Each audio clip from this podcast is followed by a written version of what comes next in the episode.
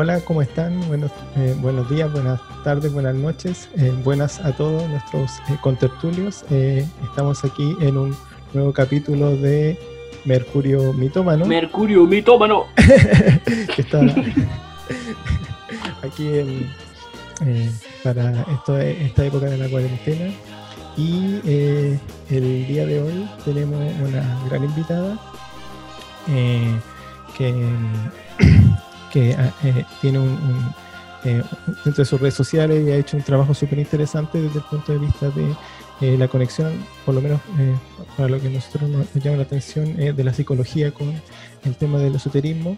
y en ese sentido quisiera darle un gran aplauso a Alejandra. hola, hola, ¿cómo estás? hola, ¿cómo están? Bien, bien, súper bien.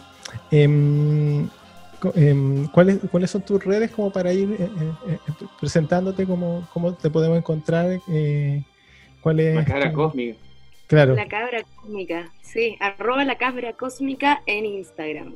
Ahí estoy. Estoy solo ahí, la verdad. Ya, bacán, bacán. Em, ¿y de dónde viene ese nombre? Ese nombre viene, es un poco vergonzoso igual, porque ese no era el nombre Qué original. Elocuente. Qué Vergonzoso. sí, pues yo había puesto como lo mismo, pero en inglés, aludiendo a la canción de Jamiroquai, de Cosmic ah. Girl.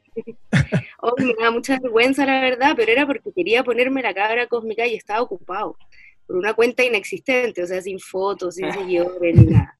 Hasta que un día estuvo disponible y, ahí quedó, pues, y ahí ya empecé como a escribir más y todo también, porque me da vergüenza parecer como de Cosmic Girl. Y no sabía cómo más ponerle, en verdad. Como, desde ahí me gusta mucho el chilenismo, así que el, el la cabra, para mí es como parte de, como escribo como hablo. buena, buena, buena, buena. Me gusta esa conexión con el chilenismo. Yo creo que es súper. Ahí, como que ahí uno empieza ya a sacar eso, e, e, e, eso chileno que de repente es, divertido. Em, eh, aquí, a lo mejor no, pasé de largo, pero eh, quien le habla, eh, soy Gemini Charlatán y está mi amigo también, eh, Cáncer eh, Marxista. ¿Cómo estás, Cáncer?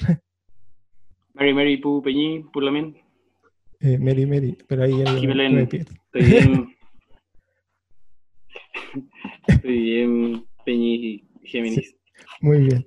Em, en ese sentido, como para, ir entrando más también en la conversación, em, eh, Alejandra, quisiéramos preguntarte em, cómo tú entraste en esto, cómo tú partiste tu investigación o tu, acercamiento al, tema del tarot, de, eh, a, la interpretación eh, y, a, todo este mundo del esoterismo. ¿Cuál ha sido tu acercamiento a, este mundo? Yo tuve mi primer tarot como a los 13 años, pero la verdad es que desde ahí como nunca lo agarré mucho, era el tarot de Madre Paz. Me parecía bonito, lo tomaba, a veces hacía como eh, no sé, lo llevaba al colegio y lo usaba como con compañeras, pero sin saber mucho. Y de ahí, muy de retorno de Saturno, em, como a los 28 años aprox, volví a retomar todo el tema, me, empecé a meter con todo en un mundo que yo no conocía nada. O sea, yo venía desde la psicología, eh, ya para esa época era psicóloga y había trabajado principalmente en el área social, y, y llegó un punto donde empecé buscando por otro lado, que fue el, lado de la alimentación, como cómo utilizar la alimentación como, medicina, en el fondo. Llegué a todo un mundo como que se me abrió la cabeza entre la astrología, em, eh, como los temas más ocultos, el esoterismo, el tarot, em, eh, los temas más espirituales también. Y desde ahí para mí fue como que se, se me partió la cabeza y empecé justamente a, estudiar con uno de mis profesores de ese diplomado que hice de alimentación, que em, es doctor antroposófico, es médico antroposófico. Eh, y desde ahí hice un curso de astrología médica con él, y también en su, yo era su paciente también, y en su consulta veíamos de repente, no sé, pues como, no sé qué necesito para ahora, y él como, ya, saquemos las cartas, pues. Y tirábamos cartas, y ahí también me fui acercando, él me recomendaba libros, como que desde ahí teníamos una relación bien cercana como con este mundo. Y de ahí entre autodidacta, tomando hartos cursos, como investigando no solo desde la literatura que existe respecto al tarot y a la astrología, sino que complementando desde otros lugares también. Eh, y nada, pues yo creo que ya a estas alturas tengo una visión que es más o menos clara de, de, cómo yo me acerco a, tanto al tarot como a la astrología, que, es desde donde yo me relaciono con este mundo. Em, y, cómo lo planteo desde una mirada que es comprensiva principalmente. Eso. Mm, en ese sentido, em, claro, porque tú dijiste que vienes como del mundo de la psicología. En general, hay como, siempre hay como una, por ejemplo, en el mundo de la astrología, como una discusión entre los astrólogos antiguos con los astrólogos como más modernos, con la, la psicologización de la astrología, etcétera. Pero, eh, ¿cuál ha sido tú como, no sé, pues como los puentes, si es que tú entiendes que se pueden construir puentes entre eh, la psicología con, con el esoterismo? Eh, ¿Cuál ha sido tu visión? Porque claro, como con ese background, igual es como interesante la aproximación que tú podías hacer como a, este, como a estos temas. Sí, pues. Igual yo creo que ahora deben estar bien, mucho más abiertos, en verdad, desde las mm. escuelas de psicología en las universidades chilenas. Pero en la época que yo estudié, que yo egresé el 2007, eh, yo creo que ni siquiera se hablaba y, los que tuvieron acercamientos a, a, temas más espirituales, que fueron Jung o los gestálticos, qué sé yo, eh, se veían solamente desde ramos optativos en la U, no eran parte de una malla como principal, entonces eh, yo creo que los nexos o los puentes que, que, se pueden llegar a hacer, se pueden llegar a hacer desde ahí, porque en el fondo es una rama de la psicología que incluye todo lo que tiene que ver con este como sentido de identidad estructural universal que nos atraviesa de alguna manera y que finalmente llega como esta conclusión de que al parecer en todas las historias se contaría la misma historia, ¿cachai? Mm. Eh, y desde ahí, claro, pues si, si, entramos como a la base de, por ejemplo, el pensamiento junguiano, eh, él estuvo muy metido en esto, o sea, en espiritismo, ocultismo, eh, estudió la simbología del tarot, estudió astrología en profundidad, también como, como una forma de llegar ahí, de llegar a, a poder explicar un fenómeno que eh, todos lo tiraban como para este lado oculto, como, mm. como medio hereje también, eh, o que respondía, no sé, pues al gnosticismo católico o, qué sé yo, pero, em, pero se puede entender muchos puentes porque ha sido materia de estudio también. El tema es que, claro, desde la psicología más clásica, o sea, ¿para qué hablar desde, no sé, por lo sistémico, lo conductista, y desde el psicoanálisis? O sea, no existe ningún tipo de acercamiento y pasa lo mismo que pasaba históricamente un poco con esta sensación como de que Jung era tratado como el, místico ridículo, ¿cachai? Como que romantiza como esta idea de que existe algo oculto, que no podemos acceder y que sería como, eh, como natural y se expresaría en todos los seres humanos desde las bases de, de la humanidad misma. Entonces, existe el nexo y el nexo está hecho, ¿cachai? Es como, hay que, hay que agarrarlo, hay que investigarlo, hay que leerlo. Eh, y hoy día tenemos como, creo que mucho más accesible esa información también. Como, mm, mm. existen diplomados, cursos, un montón de cosas como para formar terapeutas desde esta línea también. Claro, claro. Sí, sí, pues, eh, igual es como interesante ese tema porque el, no sé, como va, a ser como un poco de, de, historia, el, claro, que, que, por ejemplo Jung con Freud fueran como maestro-discípulo y que después como que se separaran. Eh, eh, claro, ahí por lo menos en mi caso como que siempre quedé con la duda de cuál fue la razón, como que de repente están estas películas, pero como que nunca a mí me quedó bien claro el, el, el tema de si fue como algo como más, como más profundo, así como conceptual, o un tema como de no, yo, yo no voy a permitir que esto se esté vinculado con, con, con, el esoterismo, no sé cuál era la, no sé si tú sabes cuál fue el, el ahí en el, entre Freud y Jung. Ese este Kawin es mejor que el Kawin de los Calderón Argandoña. o sea, existen como muchos mitos al respecto. Está esta idea que, se transmitió en la película, como que salió hace algunos años, ¿cómo se llama? Eh, de Dangerous Method. Sí. Ah, em, y que había como una, una, chica entre medio, o sea, una doctora. Sí, pues, sí, y una paciente también, qué sé yo. Está esa idea, está la idea como en el otro polo que tiene que ver con algo totalmente conceptual, y está la que se maneja así como, como más eh, en, los círculos que tiene que ver con que em, justamente Freud y, Jung eh, eran discípulo y mentor. En el fondo, Jung admiraba muchísimo a Freud, pero en la medida en que se empezaron a conocer las diferencias se hicieron evidentes. Porque este periodo que se conocieron, que era como pre-Primera Guerra Mundial, eh, existía como una sobreestimación de lo científico por sobre estas otras ciencias ocultas. Mm. Entonces Jung llega con toda la disposición a aprender, pero también lleva años haciendo teorías. De hecho, la tesis doctoral de Jung eh, estaba basado en, buscar las causas psicológicas o, patológicas detrás del espiritismo. Mm. Eh, entonces, no lo iba a dejar de lado tampoco. Claro. Se dice que es bien dramática la cuestión, porque iban viajando como a Estados Unidos a hacer como una especie de conferencias eh, y duraba como, no sé, 15 días, estoy inventando la verdad, el viaje porque iban navegando. Entonces adoptaron un juego que era analizarse los sueños el uno al otro todos los días.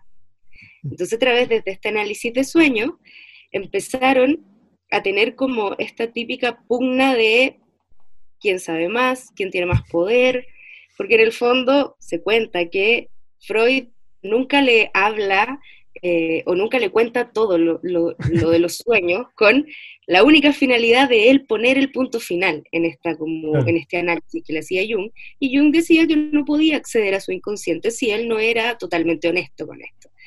Ese es como el kawin que hay detrás y llegan a la conferencia, porque aparte en esa época Jung era el presidente de la Asociación Psicoanalítica Internacional y Freud era el, mentor de todos los que ahí estaban, entonces también era una lucha de aquí quién es el que tiene más poder. Eh, y ahí empiezan a pelear durante años, eh, lo empiezan... ¿Quién tiene el líbido más grande? Claro, claro ahí se empiezan a pelear durante muchos años hasta que finalmente em, Jung va como presidente de la Asociación, Asociación Psicoanalítica a dar una conferencia de nuevo a Estados Unidos, todos esperando que en el fondo enseñara como la palabra de Freud, y él llega a destruirle la teoría a Freud. Y ahí queda la escoba, pues y él tiene que renunciar a la Universidad de Zurich, creo que estaba como de esa época, y ahí todo se divide, pues y ahí él empieza a formar como su teoría de la psicología profunda o la psicología analítica. Pero fue ese Win. Ahí dicen que ahí, cuando, cada vez que se enfrentaban, que es como la parte como más sabrosa, Freud no lo podía soportar y se desmayaba.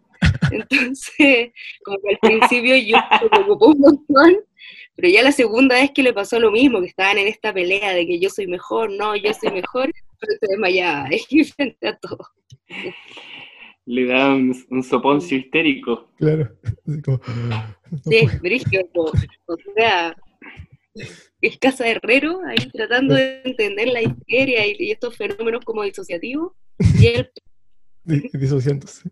No, no puedo, no voy a relacionarme contigo. Oye, oye Alejandra, a mí, me gustaría saber tu opinión, eh, algo leído de Jung, de sincronicidad, arquetipos pero me gustaría eh, saber cuál es tu opinión en cuanto a en qué se traduce el aporte de Jung al campo de la, de la astrología, del esoterismo, del tarot, a, través de lo que conversamos un poco recién.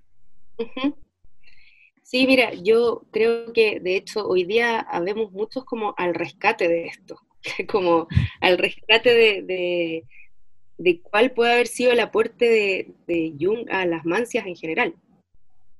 Y yo creo que hoy se traduce mucho eh, en esto de intentar comprender el símbolo que hay detrás de cada uno de, de, de, los factores que estamos viendo desde la astrología, desde el tarot, desde el espiritismo. En el fondo, la base de la teoría junguiana eh, tiene como, como bastión principal el inconsciente colectivo y los arquetipos, que por lo menos para el tarot a mí me parece que se presentan muy evidentemente, desde mm. estos arquetipos más misteriosos como el de la madre, en el fondo tienen como, como este juego de que es primero el huevo o la gallina, entonces como cómo, cómo aparece el arquetipo de la madre y cómo se refleja en la emperatriz, en la sacerdotisa, etc. Pero tiene que ver con, con este concepto de que todos tenemos un símbolo, todos tenemos símbolos, una multiplicidad de ellos, eh, y que en el fondo los estaríamos comprendiendo sin ni siquiera estudiarlos. O sea, y en ese sentido, como yo estoy segura que si, no sé, hablo con mi abuela, que en verdad mi abuela, cuando ella se enteró que yo estaba haciendo clases de tarot, era como, ¿qué? tú estás en eso, pero por favor, porque claro, tiene esta historia antigua de la bruja con la bolita de cristal, pero si yo le digo a ella, por ejemplo, búscame como afuera, en la calle, en la vía normal, a alguien que represente, no sé, al emperador, mi abuela jamás me va a decir, ah, sí, lo veo en un niño chico. Como, como mm. existe algo dentro del nivel simbólico que nos estaría hablando justamente de esto, de que todas las historias son la misma historia. Y en ese sentido, em, el rescate del mito, por ejemplo, puede tener un enriquecimiento tan grande visto desde la perspectiva junguiana y de cómo opera eh, bajo este concepto de inconsciente colectivo. Y en ese sentido es que yo creo que justamente con el tarot, yo ahora recién estoy investigando un poco más de Jung y astrología. De hecho, me estoy leyendo un libro que se llama Jung y la astrología. Eh, voy empezando, entonces. Pero desde el tarot, esta idea como de que, no sé, si viniera alguien y te dijera, voy a encarnar mañana, por favor, dime qué va a pasar en mi vida. Bueno, no podría decirle nada, la verdad, como, ¿qué le voy a decir? Mm, nada. Ah, Pero sin embargo, sí, podéis decirle cosas, podéis decirle, vaya a sufrir, vaya a pasar bien, en algún punto de tu vida vas a ser exitoso en lo que tú consideres como, como registro de lo exitoso. En algún momento vas a morir. Y eso es lo que tenemos más cierto de todo. Entonces, eh, esta mirada como junguiana y que para mí me parece muy reveladora y como creo que, de verdad se está perdiendo tanto en no enseñarla en las escuelas de psicología como, como algo obligatorio, eh, tiene con, con tiene consigo esta idea de que existe como, como una especie de una gran madre en una tradición que lo único que hace o lo único que busca es la durabilidad de una sabiduría espiritual. En el fondo, desde ahí, eh, mí es muy revelador lo que ahí se incluye. Yo estoy muy metiéndome en un piquero, así, hace, hace un tiempo, y entre Jung y entre algunas cosas medias como, como de concepciones filosóficas, así que está, choro el estudio aquí al respecto. Sí, pues, súper entretenido la otra vez. Conversábamos igual con una amiga psicóloga eh, a propósito de lo que tú dices de la, subestimación de Jung en los currículos yo le preguntaba si quién, quién continuó el trabajo de Jung así, o qué, qué, qué, qué psicólogo importante hay. Y ella me decía que sentía que no había tanto como material posterior y no sabía si porque porque era medio inabarcable, ¿cachai? A, a, a lo que iba este, este hombre. O por otro lado, porque era derechamente muy, muy chascón o muy disco loco para la época. Igual tiene sus seguidores, lo que pasa es que los más reconocibles están a nivel como muy de eh, contemporáneos de él, como un poquito después, en verdad, como Ken Wilber o la Melus von Franz, que, son analistas jungianos conocidos y que también tienen como su, su pequeña metida en este mundo, como la Mariluz von Franz, de hecho, eh, eh, tiene teorización respecto al tarot en sí mismo. Y de ahí, claro, pues viene toda esta otra rama que están mucho más metidos como en, este mundo que en el mundo junguiano, pero que provienen de ahí, como la Liz Green, por ejemplo, que es reconocida en la astrología también. Claro, claro. Y, hace el tarot mítico, la Liz Green. Y lo hace mm. como, como a través de las enseñanzas de Jung con respecto a los símbolos y a los mitos en general. Y también está la Sally Nichols, que hace este libro de Jung y el tarot igual hay, pero claro, no es masivo. O sea, si uno se pone a buscar, no sé, los discípulos o, los posteriores, los post-freudianos, pucha, hasta el día de hoy están apareciendo personas haciendo teorizaciones que provienen desde ahí y son conocidos y son importantes. Entonces, ¿es vigente la visión junguiana en tu opinión? No te escucho bien. Eh, tú dices que está vigente entonces esa visión eh, junguiana, todavía se está trabajando, todavía se está investigando. Sí, sí, yo creo ah. que, como que retomó vuelo ahora último. Ahora que está eh, empezando la era de Acuario, de verdad. Sí, como que ya la gente no lo mira feo porque es súper ridículo, pero yo me acuerdo cuando estaba en la U que era como Jung levantada de cejas, así como, mm, como estos hippies, como poco serios. Claro, transpersonales. Y sabes de los cabezones que yo he leído. la diferencia es que Jung yo creo que nunca puso tan difícil su teoría, como en palabras. Mm. Porque claro, pues teníamos este narcisismo también eh, desde el psicoanálisis, donde mientras más difícil lo pongamos y mientras menos gente lo pueda comprender, mejor todavía. Sí, sí. Es como, como que me acordé del, como las críticas que le hacían a Lacan, por ejemplo, que era como, que era como, ¿por qué la gente estudiaba Lacan si es como que no se entendía nada de nada y era una cuestión así como absolutamente que como un, que andaba por ahí con, con Hegel, entre comillas, así como una cuestión que nadie puede entender que leí cuatro veces la página misma y no te quedas ahí pegado. pero, pero claro, a lo mejor como que daba como suerte, una suerte de prestigio, pues como, oh, mira, eh, entendí a, no sé, a, tal o cual persona, pero en realidad como que no estoy muy seguro de lo que de lo que, lo que dice, pero efectivamente yo creo que, claro, tiene esa cuestión así como, por un lado, o sea, como mi, impresión de, de tratar de, de poder con como las cosas más difíciles, como para que suene como más rimbombante, y por otro lado también a lo mejor el tema como de, no sé, pues como el, el cientificismo, como esta cuestión como los, conductuales, como ya, ya, si no, no podemos verificar el, no sé, por la terapia que estamos realizando, en realidad, chao nomás, ¿para qué vamos a andar eh, preocupándonos de si, no sé, pues si se entiende como una cuestión, un proceso más interno, o sea, la cuestión es que la persona sea funcional. Eh, sí, pues.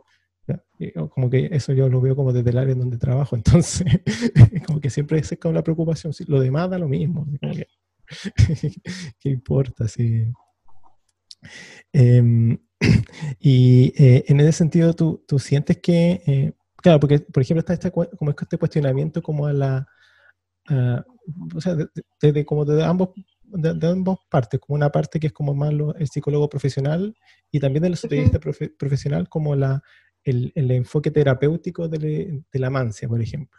Y claro, por un lado uno dice, no, bueno, ¿cómo vamos a usar la mancia para hacer terapia? Porque hay que usar un método, una rigurosidad, y a lo mejor el, el, como el, el, man, no sé, por el, esoterista como dice, no, pero aquí no tenemos que meter nada en la psicología, esta cuestión es adivinación, aquí no estamos haciendo terapia, esto no estamos viendo procesos psicológicos, estamos viendo el destino, entonces, ¿por qué tenemos que meter esta cuestión? ¿Cuál es tu, tu apreciación respecto de, claro, como esa fusión que algunos piensan que es como forzada? Hoy yo no la encuentro para nada forzada, justamente como en esta idea de que el símbolo está presente dentro de los fenómenos psíquicos que finalmente instalan la forma en que tú te vas a comportar eh, o cómo vas a experimentar el mundo, porque yo creo que también va mucho más allá. Cómo, ¿Con qué lente vaya a estar viendo el mundo? Con, el lente de lo práctico, con el lente de, eh, no sé, lo más hippie, qué sé yo. Es eso que viene incorporado desde mucho antes y que se traduce en este símbolo el que permite en el fondo que utilizando como un medio eh, el tarot, la astrología, podamos hablar en un lenguaje común y podamos entendernos a través de este símbolo. Ahora, con respecto al hacer o no terapia, eh, yo creo que ahí, más que, que si se puede o no se puede, o como qué postura tengo con respecto a, a lo que está como en la base teórica, a mí me parece que, que, lo que hay que preguntarse hoy en día también es algo un poco más práctico y que tiene que ver con las propias limitaciones de quién está em, viendo las cartas. Mm. Como de verdad te sientes capaz de hacerte cargo de un proceso que, o sea, convengamos que cuando un proceso necesita terapia es un proceso que produce dolor. De alguna forma está produciendo dolor o está produciendo esta palabra que igual está como muy usada, pero como ruido interno. Eh, y en ese sentido, yo creo que ahí vale preguntarse, como, ¿hasta dónde llego yo? Con una sesión de terapia, o sea, con una sesión de tarot o con una sesión de astrología, ¿soy capaz de hacer una terapia o no soy capaz de hacer una mm. terapia? Y ahí como que viene esta discusión entre el tarotista y el tarólogo, como qué tanto, porque incluso el otro día estaba como viendo unas conferencias en YouTube donde discutían de esto, y como al parecer como el tarólogo en el fondo tiene que tener alguna formación anexa eh, que lo habilite en el fondo para comprender ciertos procesos psicológicos involucrados en los símbolos que ahí se están eh, jugando. Yo creo que tiene que ver mucho más con eso, como con el darse cuenta de que en el fondo uno es Dios. Eh, y uno no tiene por qué andarle diciendo a la gente lo que tiene que hacer o no, a no ser que uno tenga acceso a, em, a claro, como, como, como dicen estos gallos, como a formarte de alguna manera donde eh, puedas, puedas trabajar habilidades que ayuden al otro a hacerse cargo de su vida.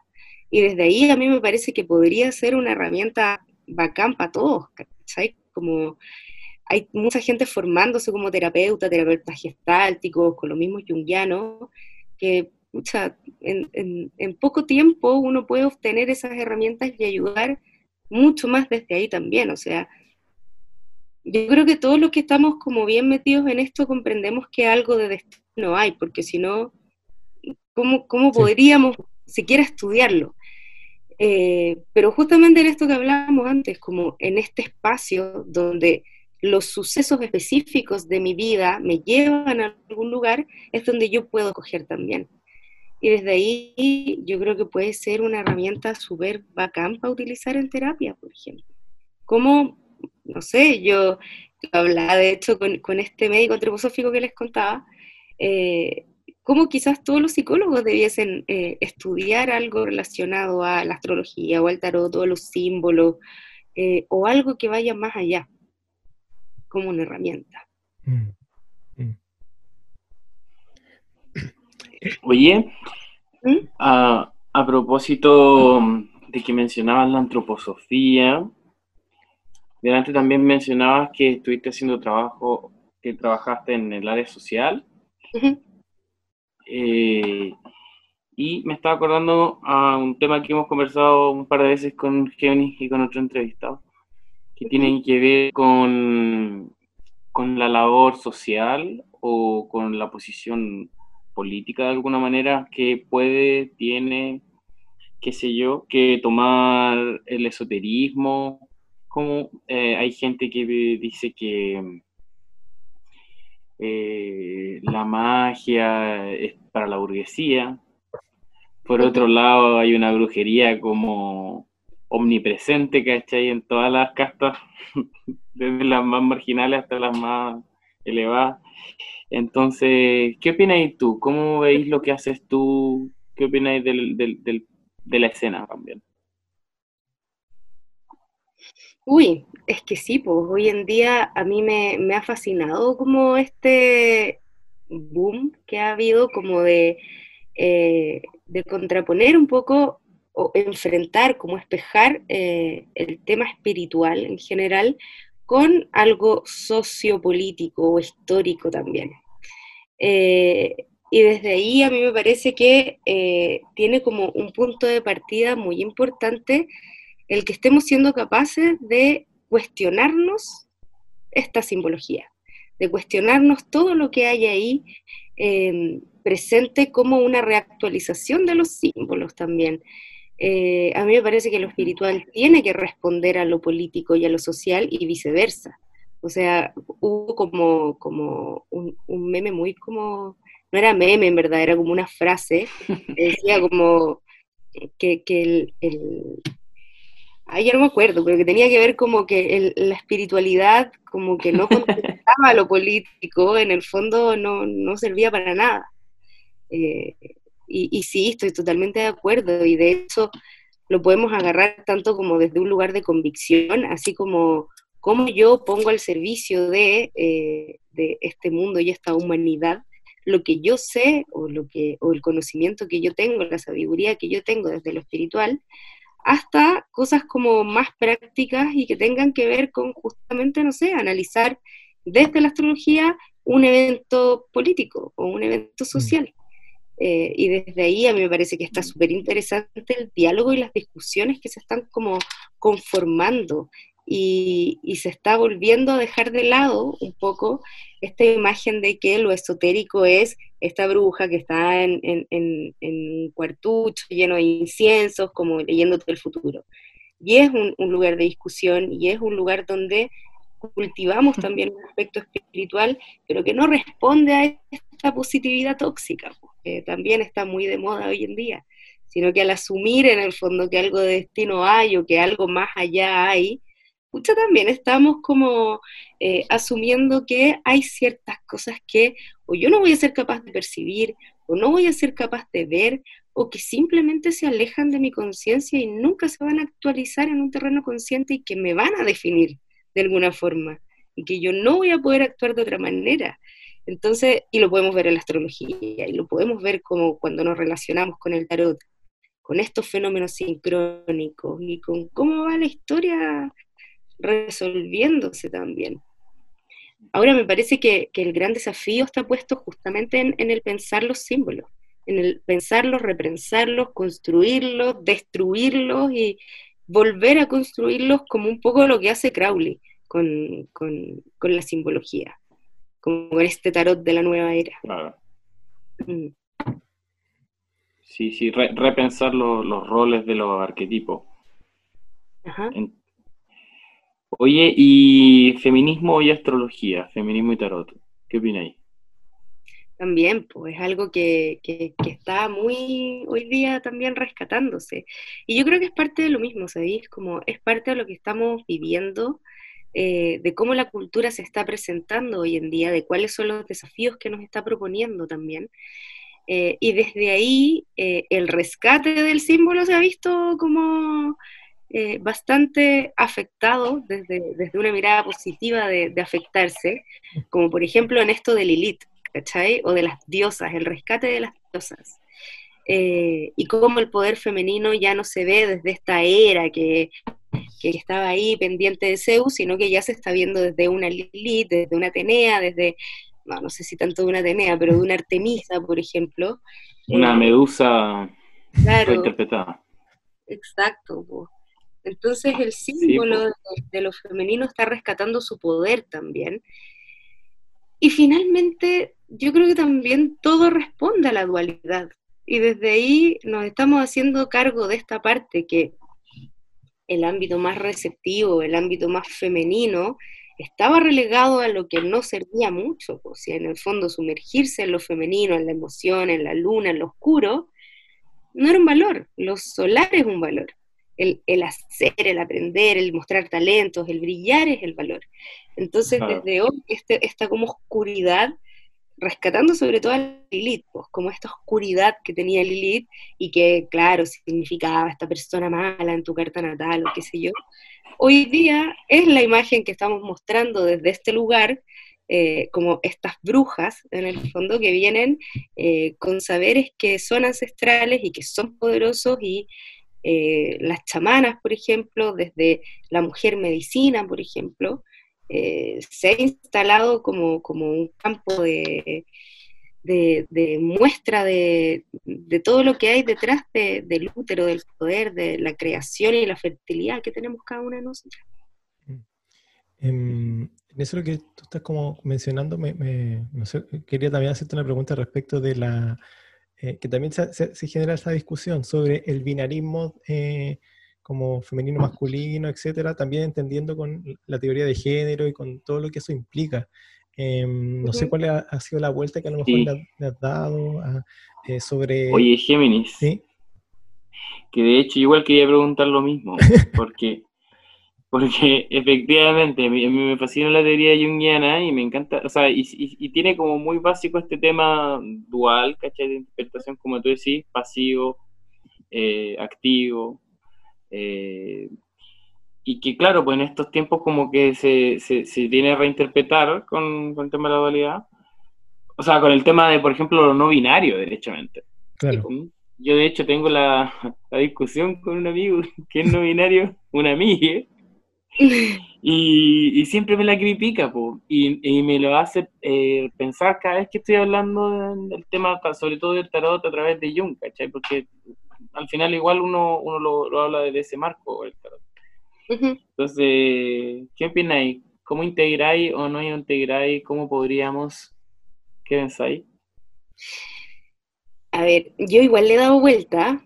Eh, me parece sí que la vida es dual. Ahora, el adjudicarle, y por eso te digo, como que yo creo que es muy importante como empezar a darle vuelta a los símbolos empezar a pensarlos un poquito más y, no quedarnos solo en como, ah, el universo es, dual, tenemos un aspecto femenino y otro masculino, qué sé yo, sino que es un espectro que va y que se instala en el fondo como un eh, rescate de la otredad también, mm. Como un punto de vista. Y desde ahí a mí me parece que la dualidad no debería responder al concepto femenino-masculino, sino que cualquier, en el fondo, parámetro que tiene otro parámetro opuesto para ser definido. Eh, y en ese sentido, luz, oscuridad, claro, es binarismo y no tenemos por qué adjudicarlo con mm. algo es femenino y algo es masculino, sino que es actividad, receptividad, luz, oscuridad, ánima, ánimos, sin necesidad, y en ese sentido también, como quizás yo no tomo ese concepto como lo tomó Jung, eh, y, soy súper patúa en verdad, pero, pero yo creo que estoy en elaboración de, qué es lo que sucede. En lo práctico lo evito, evito hablar de femenino masculino, evito hablar desde ahí, sino que trato conscientemente de eh, tener en mi cabeza esto de que es el rescate de lo otro, de leotre, eh, el tema de, la dualidad, que frente a algo tiene, hay un opuesto necesario para poder definirse. Y, y cuando te aparece, por ejemplo, el príncipe de, príncipe de oros, como que dice como la, como la, me acuerdo de mi abuela, un joven, aparece un joven en tu vida.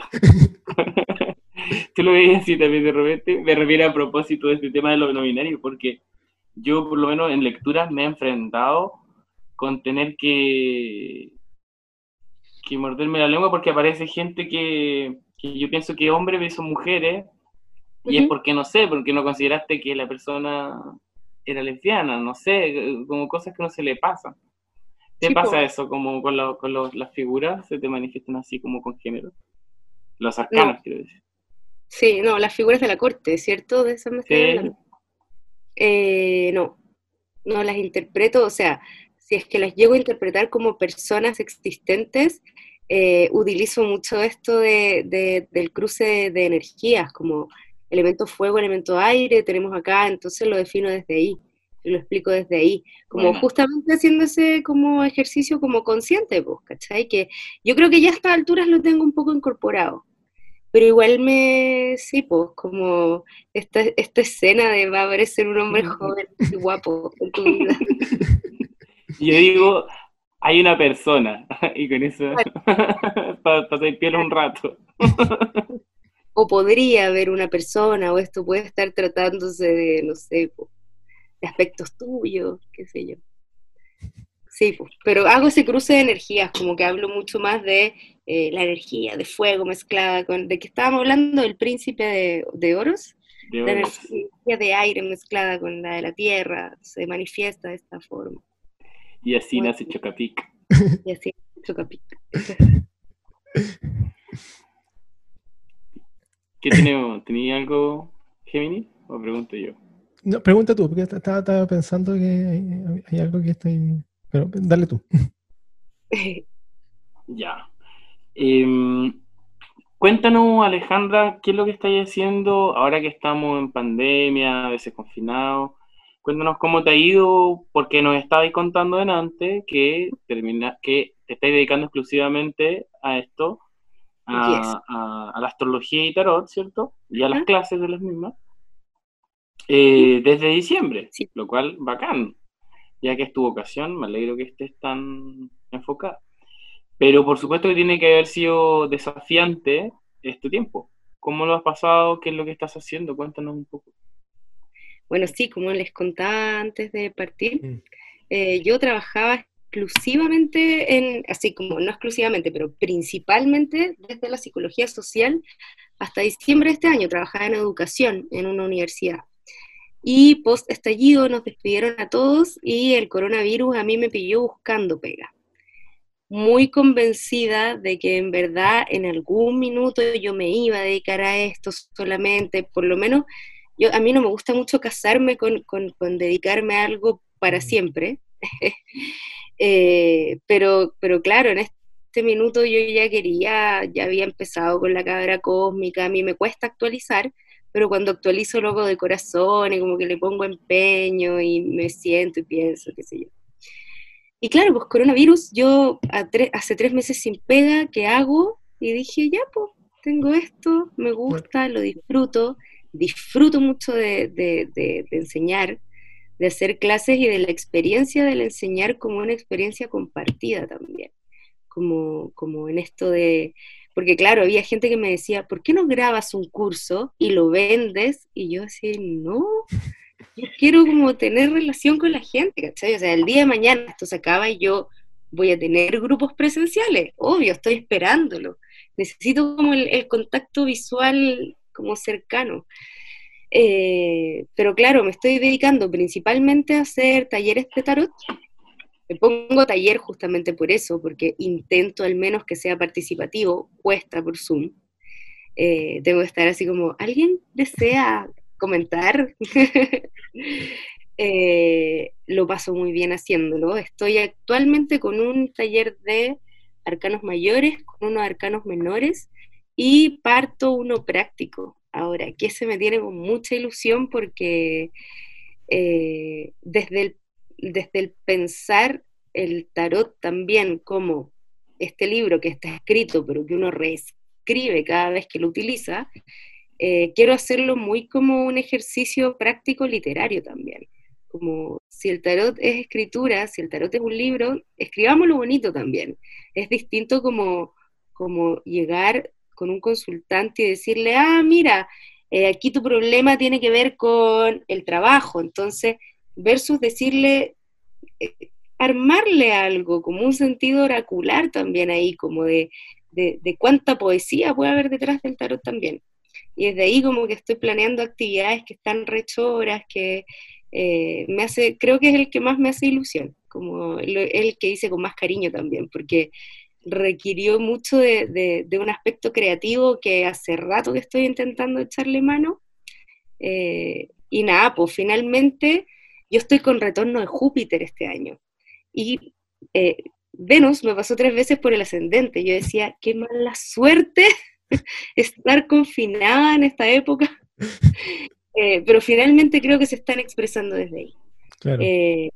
como he conocido un montón de gente bacán, eh, que hemos seguido hablando N. Me ha gustado mucho poder transmitir esta idea de, repensar los símbolos y repensarlos desde la base. O sea, no sé, pues, cuando hablamos del loco, no estamos hablando del mismo loco que se hablaba en la Edad Media, donde los locos eran bufones o eran enviados a América. Estamos hablando de un loco que encerramos, ¿cachai? Y desde ahí también, como hacer este, esta vuelta de tuerca y decir, pucha, volvamos en el fondo a este lugar, quizás no del elitismo, gracias a Dios, porque tenemos las redes sociales y podemos masificarlo, pero sí, es, todo esto pasó en algún momento, no me atrevo a decir que viene desde ahí, pero pasó en algún momento por grupos de intelectuales, de filósofos, de escritores que le dieron esa vuelta. Y de repente esto pasó finalmente a ser como un, listado de, características, tanto el tarot como la astrología, donde se perdió un poco eso de pensar. Y desde ahí estoy súper contenta. Estoy muy feliz con los cursos y, creo que, se ha notado el retorno de Júpiter. Sí, yo creo que sí. sí, porque si ahí he tenido harto movimiento es porque ahí está el retorno de, Júpiter funcionando. Em, Oye, y disculpa, que, igual quería preguntarte que, mm, ¿cuál es tu opinión? ¿Cuál es la opinión que puedes sacar desde, desde las mancias, por ejemplo, de lo que está pasando? ¿Qué es lo que crees? ¿Es que las antenas de 5G están tirando rayos láser a nuestro cerebro? que igual me lo que escucho en algún minuto? Yo creo que son las camionetas chinas que matan gente que están aplanando el planeta. Eh, sí, po. Eh, mira, yo cada cosa que oigo creo que igual la creo en algún punto, en algún minuto, y luego digo, Alejandra, no seas tan ridícula, esto no puede estar pasando. Pero en verdad yo siempre ando dudando. Ahora, creo que la astrología le ha sabido dar una excelente explicación a esto.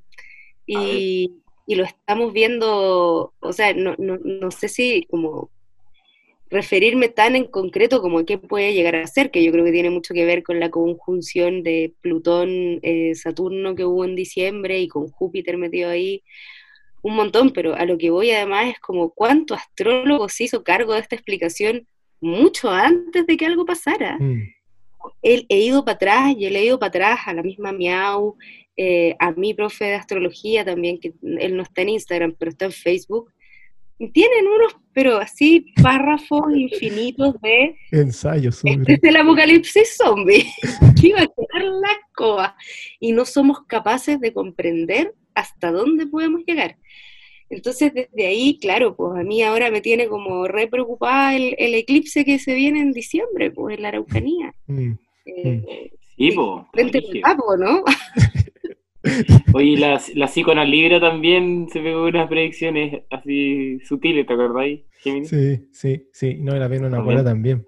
También, ¿te acordáis que la. Ah, eso fue la Venus en Acuario. Sí, no, la Venus en Acuario fue la que dijo el tema de, de marzo. Y como que. Sí. sí, Y yo me acuerdo que a mí, a mí este tema igual es súper interesante porque.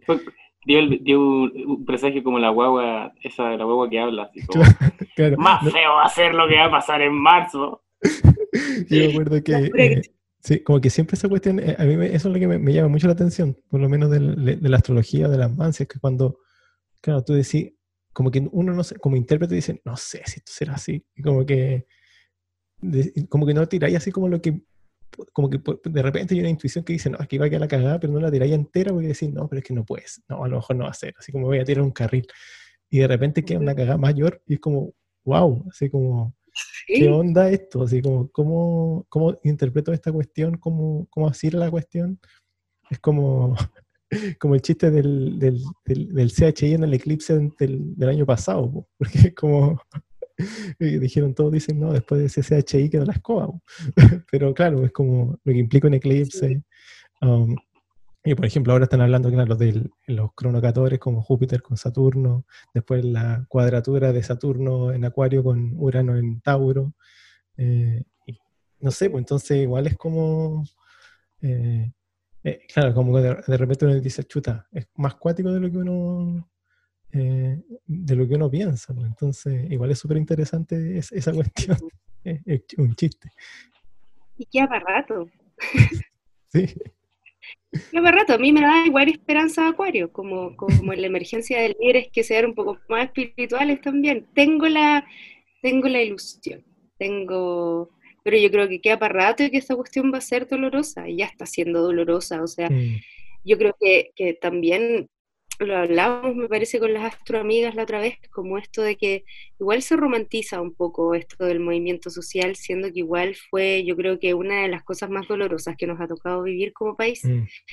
Eh, y desde ahí, claro, pues, como yo no sé hasta dónde puede llegar a, a, aparecer lo que tenga que aparecer de aquí a quizás cuándo, porque yo creo que en todo el mundo se va a empezar a mover eh, todo lo viejo, obsoleto y caduco que hay eh, en las bases de, la constitución de cada uno de los países.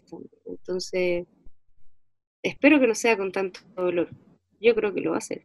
Mm, mm. Por ejemplo, así como para ir, no lo digo yo, le decía, no, hay uno, unas charlas de unos astrólogos globales como estos que hacen astrología mundial, decían, no, si después viene la, ahora cuando venga la cuadratura de Saturno en Acuario con Urano en Tauro, bueno, va a venir la lluvia de inflación pues, mundial, porque eh, eh, empezaron a hacer el análisis de como que, claro, como todos los países están imprimiendo billetes en la práctica para pasar la pandemia, ahí en algún momento eso va a generar inflación, pues entonces.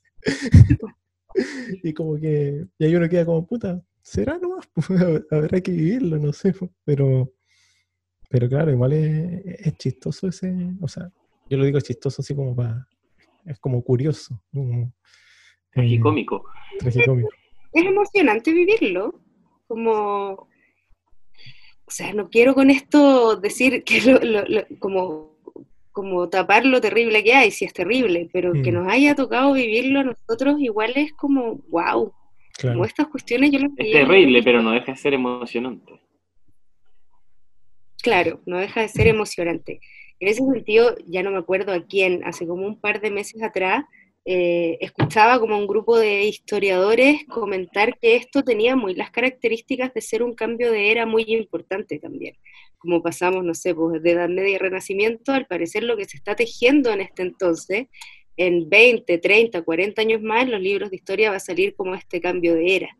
¿Cachai? Mm. Como mm. pasamos... que hay un, ¿Crees que hay un despertar de conciencia, que hay un cambio de conciencia? Yo creo que va a haber de todo. Yo creo que se va a polarizar mucho esto de o el despertar o el hipermaterialismo exacerbado también de, de, la gente que, que, está bien resistente. O sea, si esto, todo cambio genera resistencia, de alguna manera. Mm. Eh, y que es visto, claro, lo vimos desde lo político, lo estamos viendo ahora con el Team Rechazo, por ejemplo. Eh, y en, mi cabeza no cabe la idea de que alguien pueda, por ejemplo, estar de acuerdo con mantener una constitución que fue hecha hace mucho tiempo y además en un gobierno irregular.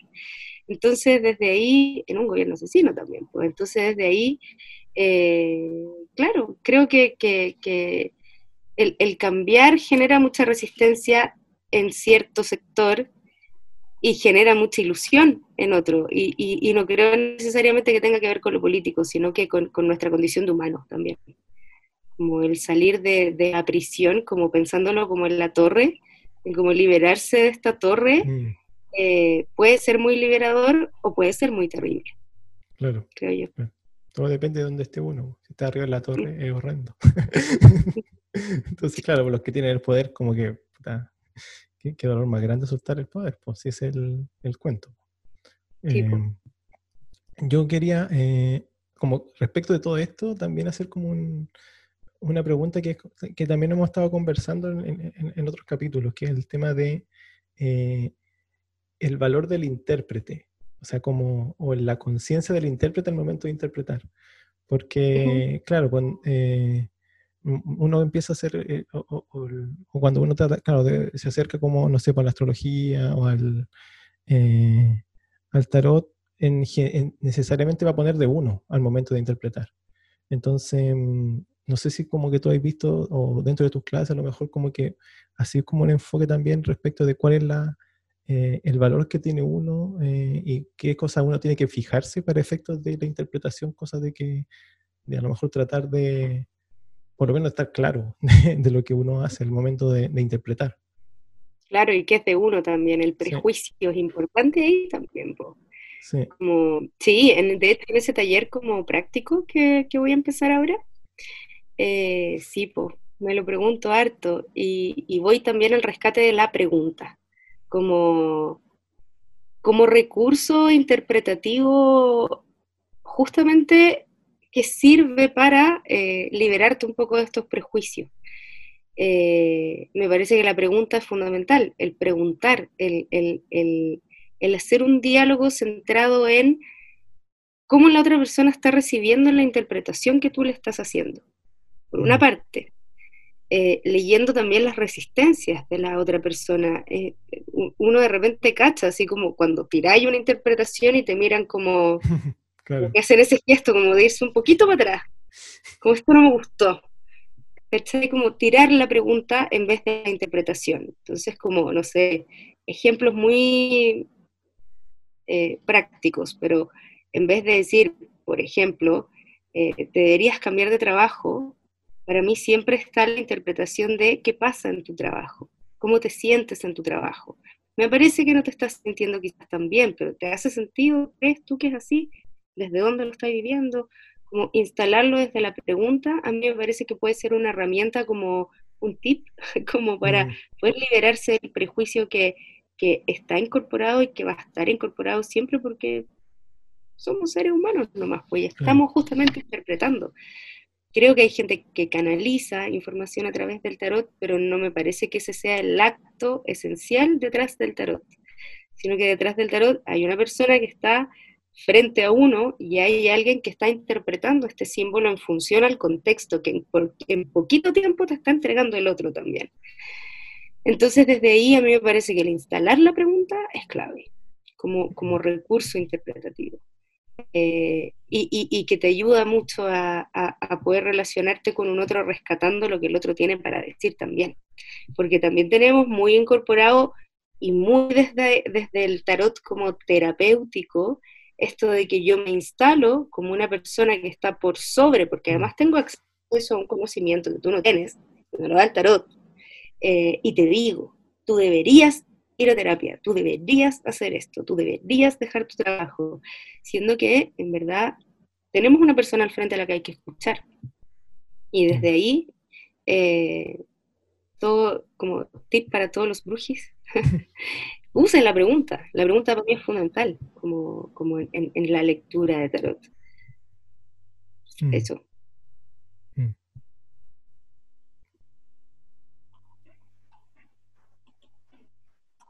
Oye, yo tengo un, una propuesta, una dinámica. Eh, mira, esto se llama, esto se llama el rosco. No, mentira. No me gusta. Eh, bueno, el, juego que quiero proponer es eh, uno que, le voy a copiar a, un, programa que vi la otra vez que está entretenido. Em, que eh, si crees tú que hay personajes em, del gobierno o personajes de actores de, la, de la relevancia nacional, digamos, que los pueda interpretar como algún arcano mayor, menor del tarot. ¿Lo has pensado así? ¿Crees que ¿Tienes gente? O, te pregunto, Gemini, haz tu lista también. Ya, a ver, no la he pensado, no la tengo pensada. Lo que sí tengo más o menos pensado son con personajes de teleseries, chilenas de los 90.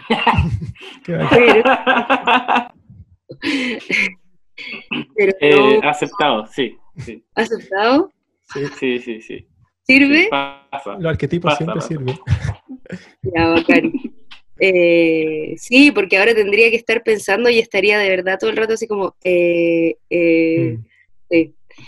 Pero como personaje de teleserie chilena yo encuentro que hay una gran pugna entre si el diablo es la Sarita Mellafe o Axel, Alex o Axel Tumager, Alex Tumager. Ambos ministros de cultura. Yo creo que es la encarnación del diablo, todo el rato. ni siquiera la querencia, como esta como Oye, y, yo te tengo. Dale, dale. Yo te tengo una, un, agregado a eso, porque el diablo tiene a dos encadenados, Sí, Ellos son los encadenados, son enviados del diablo. Sí. Las, la diente de oro. Eh, la Yovanka, por ejemplo, la emperatriz. Sí. Oye, la fiera en la, la fiera la ¿Ah? fuerza. La fiera en la fuerza. La fiera es en la fuerza, pues sí, creo yo. Claramente, claramente. claramente Juan, Juan, Burro el loco. El loco, totalmente. ¿Y Max Osa Marrison? No sé quién es. El de Tic Tac. Ah, la muerte, obvio. Sí lo tenía escrito, pero lo tenía como el fantasma. Uh. La muerte, todo el rato. Pero sí, ahí de hecho quiero como hacer un post al respecto. Lo encuentro súper entretenido. Sí, no, hay que hacerlo, porque como que con eso uno se va, creando... Oye, estaba pensando en el alcalde de Sucupira. Es como... Él es el diablo, po. El diablo. él es- Priápico. Spam priápico. Omni. Omnigenitor. ¿cómo se llama? Pangenitor.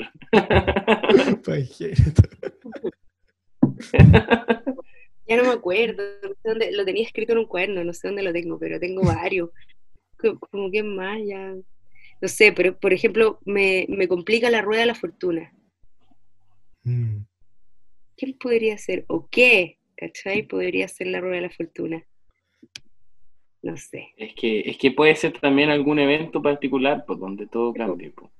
Sí, pues, o la torre. y yo creo que en todo, en todas las novelas ocurre, ¿verdad? Hay que pensar en alguno que sea más característico. Claro, pues. Eh, O sea, justamente, la- yo. Dime. hay, hay una hay, hay una de los 80 que se llama algo así como Torre 18, ¿no? Una wea. Sí, sí, sí, que es como una Sí. novela que era de sobre las torres de Tajamar. No, no, no la torre de San Borja. Mm. Sí, sí, sí, y era, y como que hablaban así como de la familia que vivía ahí en una torre. Igual era, eh, es todo un, un tema eso. De, y estaba pensando en los políticos, pero no, no, o sea, no sé, como que me parece mucha... Oye, pero, pero por ejemplo, en la... ¿Tenía alguno? Yo, eh, no, no, tú, no, tú puedes seguir, porque estoy pensando así, Porque- pero como que- El, en la tele hay, hay están los más típicos, por ejemplo, el loco. Siempre hay un loco que es como, por ejemplo, Felipe Abello. Claro. Sí, pues. eh, y todas sus versiones aguadas, como los Nachitos Pop y todas esas cosas. Sí, de verdad. Oye, y Hernán Calderón. No, eso es... Hay todo un tema ahí. es la torre que encuentro ahora, ahora, en Sí. este minuto. Sí, sí, Esa es la torre, exactamente. sí, esa es la torre. Exactamente. Pero igual ahí está to- toda una trama, un- un- una tragedia griega, eso. Es como, No, está pa'l pico. sí, po. que es como el, el claro, es como el, Es como, claro, es como una ópera, así. Que todo Sí, Chile po. está mirando. sí, po, porque es como, imagínate tenía el personaje que es como que, ya, pa, que expresó todo, así como que dejó la escoba, dejó la cagada, eh, pero que claro, dejó la cagada porque el otro viejo había hecho una cuestión que es como más tránfuga, que es súper medio psicópata, y que claro, pues, además encima eh, eh, abandera a la, a la hija, que la hija como que dice que no, yo voy a defender como no sé, pues, tal y cual ideales, pero esos ideales los habría transgredido el padre, y eh, tenía la madre que es como que se siente culpa, culpógena por todo lo que ocurrió, es toda una, una tragedia griega esa cuestión, es como, Y no hay salida, eh, no, esto es súper interesante el... Así como... sí, pues. Y ver Oye, cómo. y, y, y Piñera, Ay, Piñera. ¿Sabéis que a mí me parece que Piñera es una fuerza muy mal eh, llevada? Esa fuerza que se queda en la ambición, que se queda en, en la avaricia, ¿cachai? Como en este no poder soltar el control, no abandonarse, porque yo igual veo el tarot como con, con, con el orden del Marsella. Claro. Entonces la fuerza, la fuerza se vuelve colgado, la fuerza tiene que, que abandonar el control. En ese sentido creo que, que Piñera hoy, así como hoy, es, este, es esta fuerza que salió súper mal de ahí porque salió como sin querer abandonarse, sin querer abandonar el ego, y que hoy día está sobre la torre, dispuesto a que le caiga el rayo a él, pero nadie le derrumba su torre. Oye, a lo mejor es como el, como el siete de bastos, ¿no? No, yo le veía como siete de espada. Que ta- Como el siete de espadas, también me lo imagino yo como el Sí. pillín. Sí, como que hizo una, trató de hacer una pillería, pero en realidad es como, es como que ya, así como el- la ganancia chica. así, pa, ya, tengo esta Sí. lista, eh, y como que, como ese Mm. meme que después salía, oh, me, me compré siete de espada y ahora estoy llorando porque tengo nueve espadas y no tengo idea qué hacer con esas espadas. Oye, me, me, me encantó esta sección, deberíamos tenerla Sí. todos los capítulos. Sí, Está muy buena. Y la, y la Paula Haidt, así se llama, ¿no? Era una tipa que como que inscribió esa cuestión de Mel Gibson. Sí. Que lo, escribió antes que el logo. No, no, ella lo escribió antes que lo que, que los que lo crearon. Sí, po, no, ah, qué mala onda. Yo pensé que eran los que lo habían creado. No, no, no es peor por eso. Es una tipa que inscribió. O sea, los que crearon, entre comillas. Cuando la persona que creó la marca la iba a inscribir. Entonces, no. Claro. Esa es como. Ahí no sé cuál es el. Ella es como la envidia. ¿Qué podría ser? Sí, esa. Eh... 93, la envidia. la inventé recién. Yo creo que estamos bien para eh, dar un, breve cierre. Eh, y eh, en ese sentido, muchas gracias Alejandra, muchas gracias también por, por aceptar la invitación, la, hemos pasado súper bien, como que... Que, no, que nos cuente dónde, la, dónde podemos saber más de ella, dónde podemos encontrar más de ti Alejandra. Oye, bueno, gracias a ustedes por invitarme. Em, estoy súper contenta, lo pasé súper bien. Y me pueden encontrar mm. en Instagram, en arroba la cabra cósmica. Ahí estoy, a veces media floja para actualizar, pero bueno, le pongo amor, le pongo talento. Eso, es lo, importante. Em, así que ya saben todo, pueden, pueden contactar a, Alejandra en la cabra cósmica y ahí pueden empezar a indagar y, no sé, pedirle que le, que le haga alguna lectura o que pueden meterse en el taller y ahí a hacerse perito en la, en la interpretación. Eso. Em, eh, muchas gracias en ese sentido a todos. Eh, em, hacemos, ustedes nos pueden encontrar a nosotros en arroba mercurio mitómano. Eh, yo soy Gemini Charlatán, también me pueden encontrar en arroba Gemini Charlatán. ¿Y a ti, Cáncer? Yo soy Cáncer marxista. en realidad, bueno, yo soy Ignacio Campos y este fue un chiste que se alargó demasiado. y, y, me pueden encontrar en, la, en Casa Espiral Pucón, en Facebook, en Instagram también. Ahí también hacemos unos cursitos de tarot, hacemos también lecturas. Eh, yo lo pasé muy bien con nuestra querida invitada. Eh, espero que la podamos tener otro día también. Y fue muy agradable conocerte, así que muchas gracias por acompañarnos. Gracias a ustedes. Muchas gracias. Y también últimamente, lo último, saludar a nuestros auspiciadores, arroba mugrerío y arroba tienda recoge plástico, para que ahí sigan esas cuentas donde pueden encontrar eh, arte reutilizados y eh, reutilizables para el día a día. Eso, esto ha sido Mercurio, mitómano. Night. Night. chao, chao.